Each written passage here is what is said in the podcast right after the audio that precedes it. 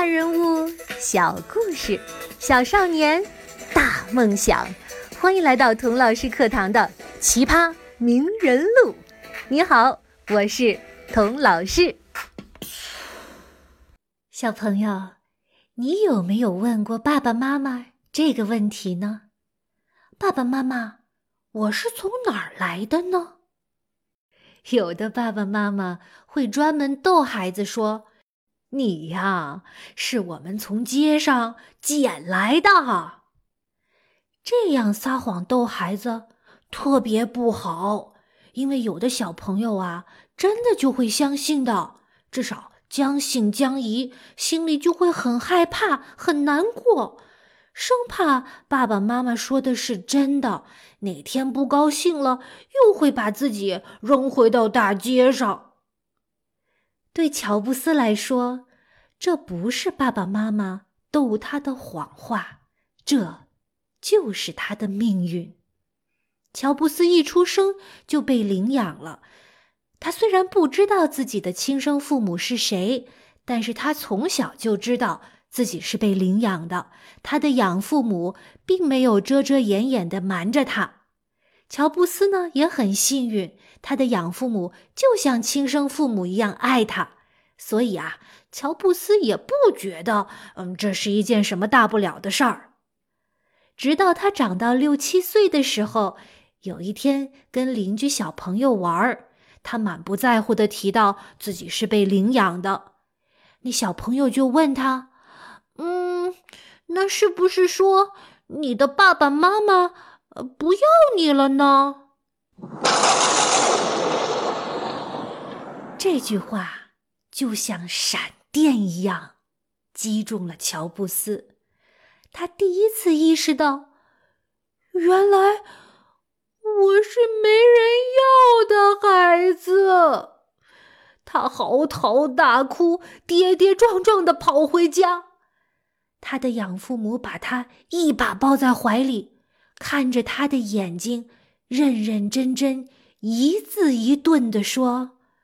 Steve，我们专门选的你，You are special，你是与众不同的。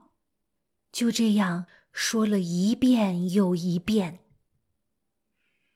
小乔布斯看着养父母真诚的眼神，突然发现不认识自己了，一个。是一生下来就没人要的弃婴，一个是与众不同、被专门拣选的宠儿，这两个完全分裂的形象重合在了乔布斯的身上，深深的影响了他对自己、对别人、对世界的看法。一出生就被抛弃这个事实，在乔布斯心里留下了伤疤，让他。总是有一种不安全感，就像小朋友总是隐隐的担心自己会被爸爸妈妈抛弃一样。所以啊，他后来变成了一个控制狂，什么东西都要完完全全掌握在自己的手里，包括他设计的每一样产品、每一个按钮、每一条电线，都要一丝不苟的按照他的想法做出来。稍微不满意。他都可能发飙骂人，但是知道自己被领养的这一点，也让乔布斯变得更加独立了。而且多亏他的养父母对他无条件的爱，让他从小就相信自己与众不同，隐隐约约的觉得自己来到这个世上不容易，不能迷迷糊糊就过去了，一定要好好的。活一场。所以呀，每个人都有自己不同的经历，每段经历都有可能有好的影响或者不好的影响。有的小朋友会问：“那我怎么知道哪些会有好影响，哪些会有坏影响呢？”这个问题呀，不要问我，我也不知道。你应该去问另一个人，那个人呢，准知道。是谁呢？就是你呀！你可以选择从任何经历中得到能量，帮助自己成为更好的人。还记得在《哈利波特》中，邓布利多校长对 Harry 说的那句话吗？是我们的选择，让我们成为真正的自己。有的小朋友要说了：“童老师，你又在给我熬鸡汤了。你说的有道理，我明白。可是，要我遇到什么倒霉事儿都要感恩、微笑、说谢谢，那也太难了，我做不到。嘿，确实，就连乔布斯也做不到百分之百向前看，不抱怨。就像我们每一个人。”有时候，乔布斯能够坦然面对他的出生；有时候呢，又不能。所以啊，他的性格中既有多情善感的一面，又有冷漠冷血的一面；既有容易发脾气的毛病，也有天塌下来眼睛都不眨的本事。这样多变的性格，使乔布斯在学校里。很难交到朋友，大家都觉得，呃，这个人有点怪怪的。乔布斯心想：“哼，你们不跟我玩，我才不稀罕呢！我呀，玩你们。”他成了学校的恶作剧大王，到处惹麻烦。有一次啊，他冒充校长，给全校同学发通知。让大家第二天可以带宠物来上学。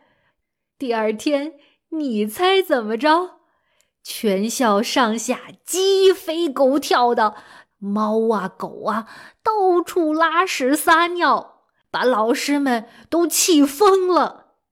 还有一次，他不知用了什么办法，让骑单车的同学们把自行车密码锁的密码都告诉了他。然后啊，他趁大家不注意，把所有的锁都调换了位置。放学了，大家来拿单车，发现自己的密码开不了锁了。最后，大家凑到一起对了半天的密码，直到晚上才把所有的锁都打开了。到乔布斯三年级的时候啊，他的恶作剧又上了一个新台阶。还记得童老师在肯尼迪的故事里说过，肯尼迪在学校炸马桶的光辉事迹吗？哎，这个光辉事迹是要带引号的哈。乔布斯做事啊，更加不过脑子，他居然在一个老师的椅子下面点燃了炸药，吓得老师都抽筋儿了。我的天哪！幸亏乔布斯不是我的学生。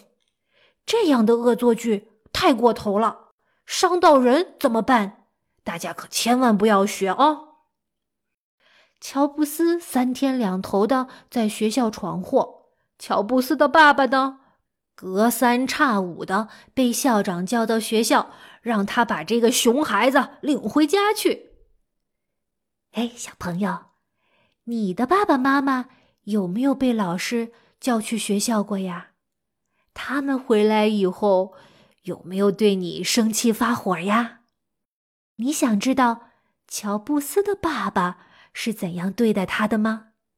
我们下一集再接着说最糟糕的好老板乔布斯的故事。